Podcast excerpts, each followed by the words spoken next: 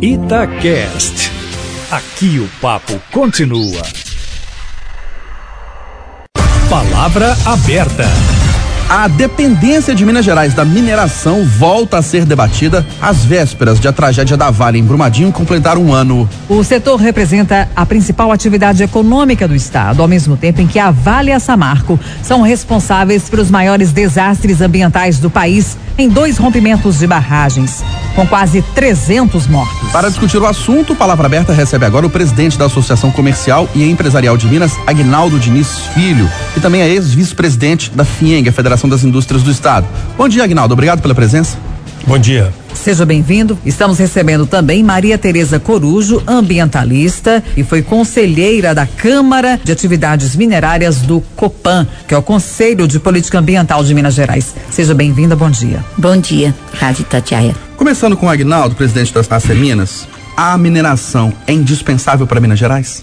Olha, eu sou daquelas pessoas que acredito que a mineração é indispensável para o mundo. Se nós verificarmos e olharmos tudo que a gente tem de produto, tem dedo da mineração no seu amplo espectro. Para Minas Gerais, te respondendo, eu acho que é absolutamente tão é importante que o nosso nome Minas Gerais.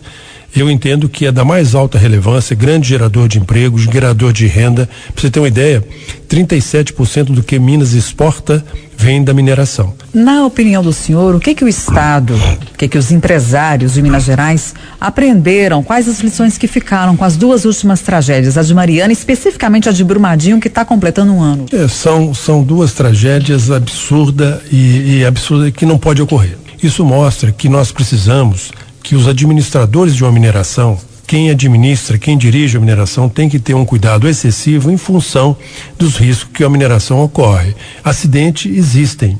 Por exemplo, eu gosto muito de dizer que, por exemplo, quando cai um avião da Boeing, vão fechar a Boeing, acabou, não pode. Então, o que ocorreu em Brumadinho, mais recentemente, é absolutamente lamentável. Eu sou da opinião que os culpados têm que ser punidos.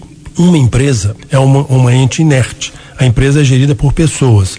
Nós não podemos confundir CNPJ com CPF. Todos os cuidados têm que ser redobrados para que esses dois exemplos sejam apagados da nossa paisagem minerária. Mas o senhor acha que os empresários aprenderam, as mineradoras aprenderam, evoluíram em alguma coisa para dar mais segurança para as barragens de Minas Gerais, para a atividade minerária? Eu não tenho dúvidas disso. Eu não sou do setor mineral, mas tenho acompanhado, tem pessoas ligadas a mim que são do setor mineral é, foi um aprendizado doloroso, duro, difícil, mas foi uma forma de perceber e ter um cuidado maior. Aquele barragem montante, barragem jusante, tudo isso está sendo definido, olhado pelas principais empresas mineradoras, no caso a Vale, eh, Brumadinho, para que realmente tenha um cuidado extremo e que fatos como esses não ocorram mais, porque é inadmissível. É absolutamente importante a mineração para Minas, te respondendo mais uma vez. Mas é inadmissível, incompreensível que ocorra acidentes, não digo nem dessa forma, que ocorra acidentes que possam prejudicar vidas. É, apesar do senhor não ser do setor da mineração, mas é muito importante a fala do senhor aqui hoje no Palavra Aberta, mesmo porque o senhor foi vice-presidente da FIENG, né, que é a Federação das Indústrias do Estado de Minas Gerais, que reúne também os empresários da mineração e, ao mesmo tempo, a gente está falando de economia do Estado. Hoje o senhor vem para trazer esse olhar, né, para o setor econômico em relação à mineração. E uma pergunta que sempre fica: Minas Gerais parece depender única e exclusivamente da mineração. Por que, que outras empresas, como a que o senhor comandou aí por tantos anos, que é da indústria têxtil, por que, que outras empresas não conseguem se estabelecer em determinadas cidades que têm atividade forte com a mineração. O que, que falta para que outros setores da economia possam se desenvolver para dar mais, digamos assim, gerar mais recursos para esses municípios, para eles não ficarem totalmente dependentes da mineração? É, essa é uma excelente pergunta. Em Minas, 250 municípios têm a mineração. E o que, que pode ser feito para é, ter além da mineração, o pós-mineração? Por exemplo, Mariana, que teve esse problema sério Brumadinho. O que deve ser feito, e para aí as empresas estão fazendo, que possa ter outro meio de, de economia, uma economia mais sustentável. Eu entendo que pós esses dois acidentes, as empresas estão ligamente de, eh, vinculadas a esse fato, estão trabalhando para que outras atividades, atividade do turismo, por exemplo, Mariana. Mariana é uma cidade que depende de mineração, mas é a primeira cidade de Minas, a antiga capital de Minas. Ela pode desenvolver no turismo, pode desenvolver em outro tipo de indústria. Ela não, não tem dúvida sobre isso. Nós, do setor têxtil, pensávamos, cheguei a pensar nisso, de trabalhar para uma confecção em Mariana, em, em Brumadinho.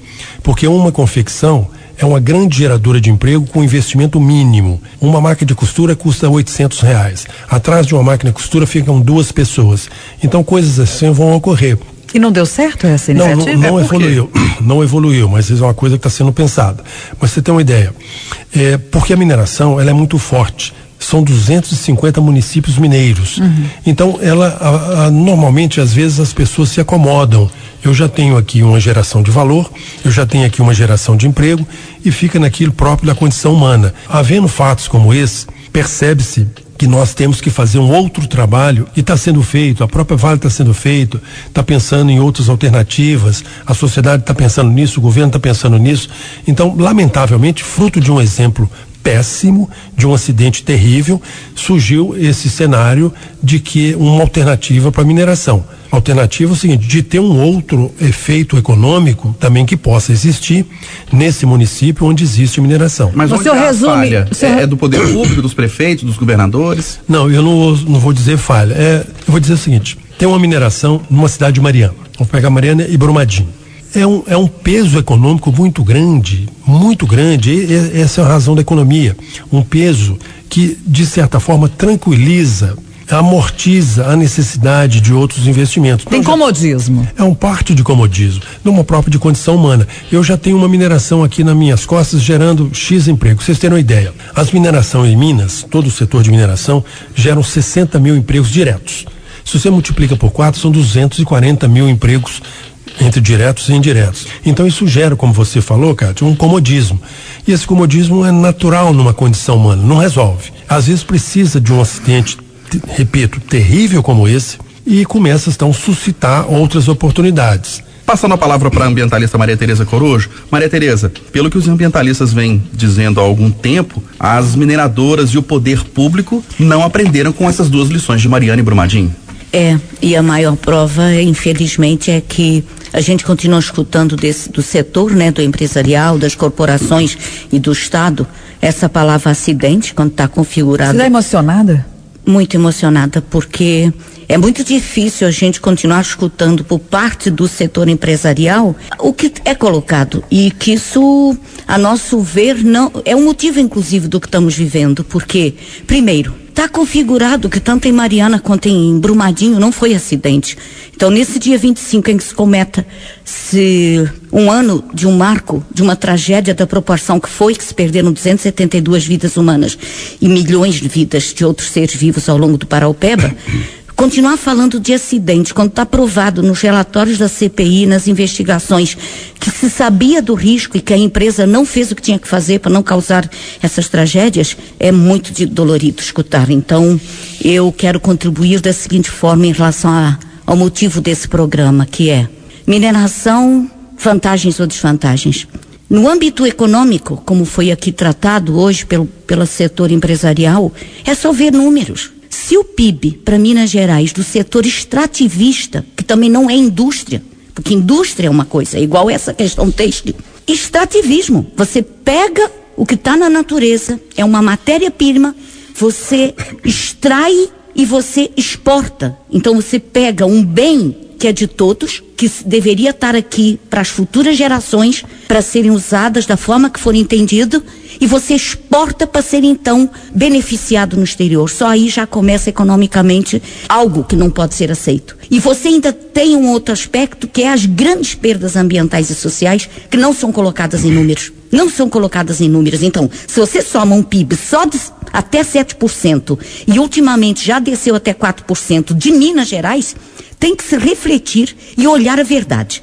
A nosso ver, meu e de muitos, não é verdade que para a balança comercial e para Minas Gerais a atividade extrativista é fundamental, muito pelo contrário. Então nós temos outras vocações, nós temos outras possibilidades. É um estado muito criativo, com várias possibilidades econômicas, inclusive dos pequenos empreendedores, que está sendo eh, violado esse direito, mas pela atividade extrativista. Maria Tereza Corujo, ok, Minas Gerais tem outras vocações, mas parece que elas não decolam. É. O, o senhor Aguinaldo mesmo disse aqui que já teve uma conversa em Brumadinho para uma iniciativa né, da indústria têxtil e tal, mas que ainda não avançou. O que, que acontece? A meu ver, é diferente do que foi colocado. Existe um sistema que boicota, que impede, que dificulta que outras possibilidades de geração de renda até com menos riscos, com mais possibilidade de geração de uma renda melhor dividida, não se emplaquem nos municípios onde existem interesses minerários. Existe todo um sistema que envolve eh, diferentes atores, entre eles FIENG e outros, o próprio interesse minerário, que acabam entrando e na gestão pública, fazendo influências, por isso está configurado que nas campanhas eleitorais, quando era permitido o, o apoio para as campanhas de eleição de deputados e senadores, era grande lobby do setor minerário para bancar campanhas. Tem questões já denunciadas de ligações corruptas também em relação a esses lobbies com os gestores públicos, com os políticos. Então, é, não é só uma questão meramente humana que as pessoas só porque ficam acomodadas e aceitam a mineração. É porque elas não têm dentro daquele município outro incentivo a outras atividades. Isso é real. Ô Maria Tereza, e nesse um ano da tragédia de Brumadinho e quatro anos da tragédia da Samarco em Mariana, mesmo depois disso tudo, tantas mortes e tantos prejuízos ambientais, a lei continua sendo desrespeitada e a população ainda está correndo risco de novos rompimentos?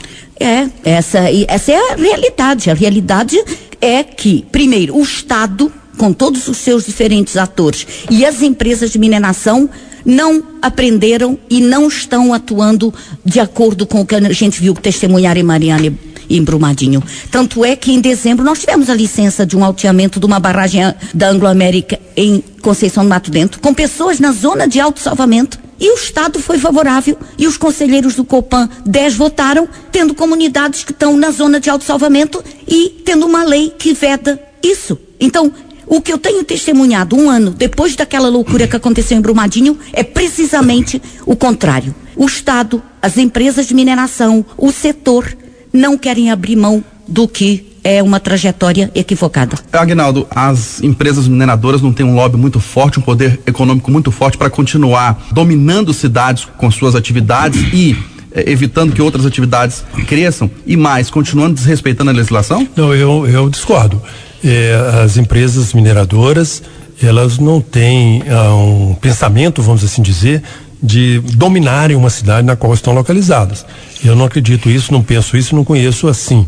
Eu sei que é uma atividade de risco, como qualquer uma outra, pelo que eu sei, percebo e conheço que as mineradoras, as mineradoras envolvidas estão trabalhando nesse sentido, no sentido de preservarem futuros acidentes. Se tinha já um, um, um, dado perigoso e não foi visto, tem que ser analisado, tem que ser punido quem tiver que ser punido, pessoas físicas, porque é, são as pessoas físicas que gerem e administram uma empresa.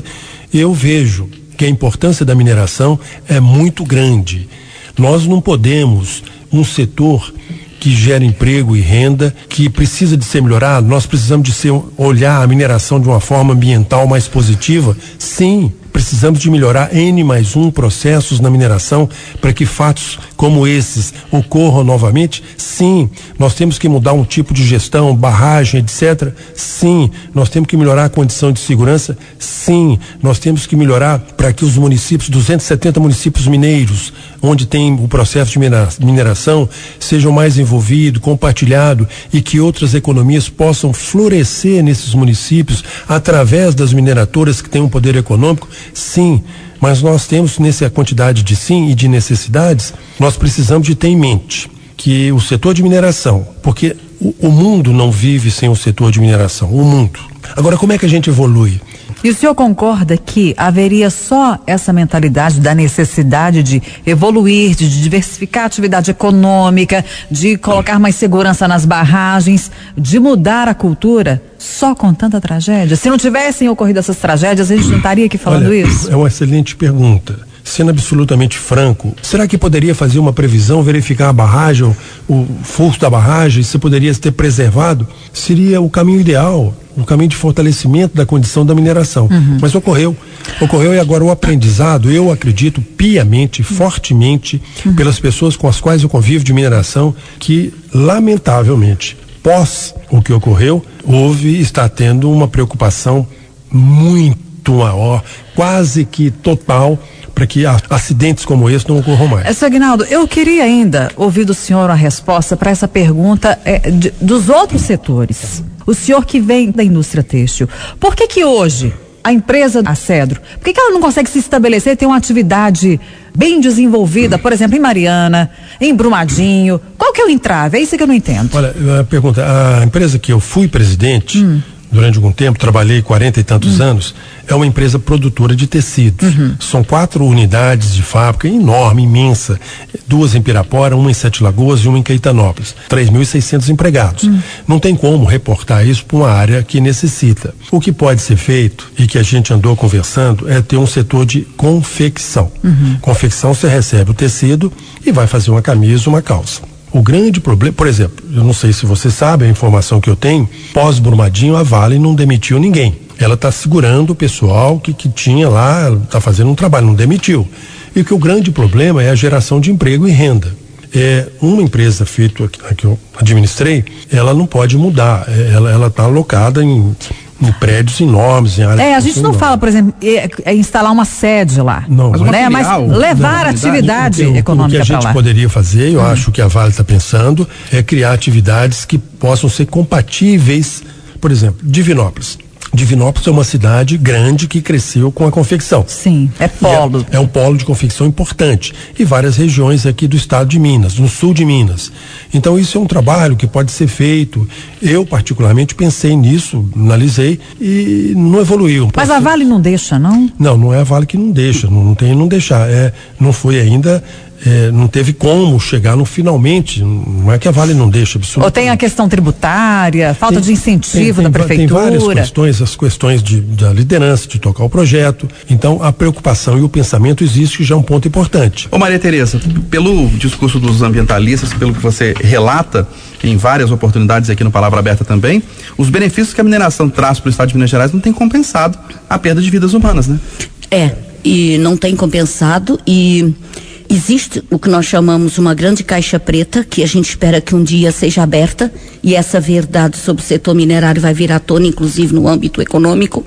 Existem as grandes perdas de água que não se contabilizam, então quando existe uma mineração, igual lá mesmo em Corro do Feijão, grandes aquíferos foram perdidos. A comunidade de Corro do Feijão já vivia com caminhão-pipa da própria Vale na época da estiagem. Nunca se contabilizou o que é que isso significa de perda definitiva para um território, se a gente for colocar o preço do, do que a gente paga numa conta de água, perder um aquífero para sempre. Então, até no âmbito econômico, a verdade não está sendo dita e aí gera esse entendimento de que para Minas Gerais a mineração é fundamental. E as mineradoras continuam desrespeitando a legislação? Completamente e é, em termos de segurança de barragens? De segurança, não, não, não, e lá em Brumadinho a Vale está pretendendo já reabrir Jangada sem considerar de novo as questões daquele território. Então existe sim uma situação muito grave. A mineração para nós ela é a atividade econômica que mais impacta, adoece, mata inclusive trabalhadores que não respeita a legislação, que só quer o seu interesse econômico.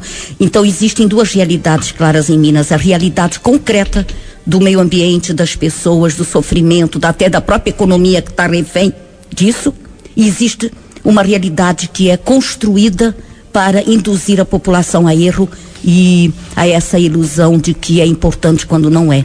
Nós estamos encerrando Palavra Aberta deste sábado. Debatemos aqui aspectos ambientais e econômicos. Recebemos Agnaldo Diniz Filho, presidente da Associação Comercial e Empresarial de Minas Gerais, ex-vice-presidente da FIENG e ex-presidente da Cedro Cachoeira, empresa da indústria têxtil. Obrigada pela presença do senhor aqui. Bom dia. Muito obrigado. Recebemos também a ambientalista, que foi conselheira da Câmara de Atividades Minerárias do COPAN, o Conselho de Política Ambiental de Minas Gerais. Maria Tereza Corujo, obrigado pela sua presença. Um ótimo dia. Obrigada, Rádio Itatiaia.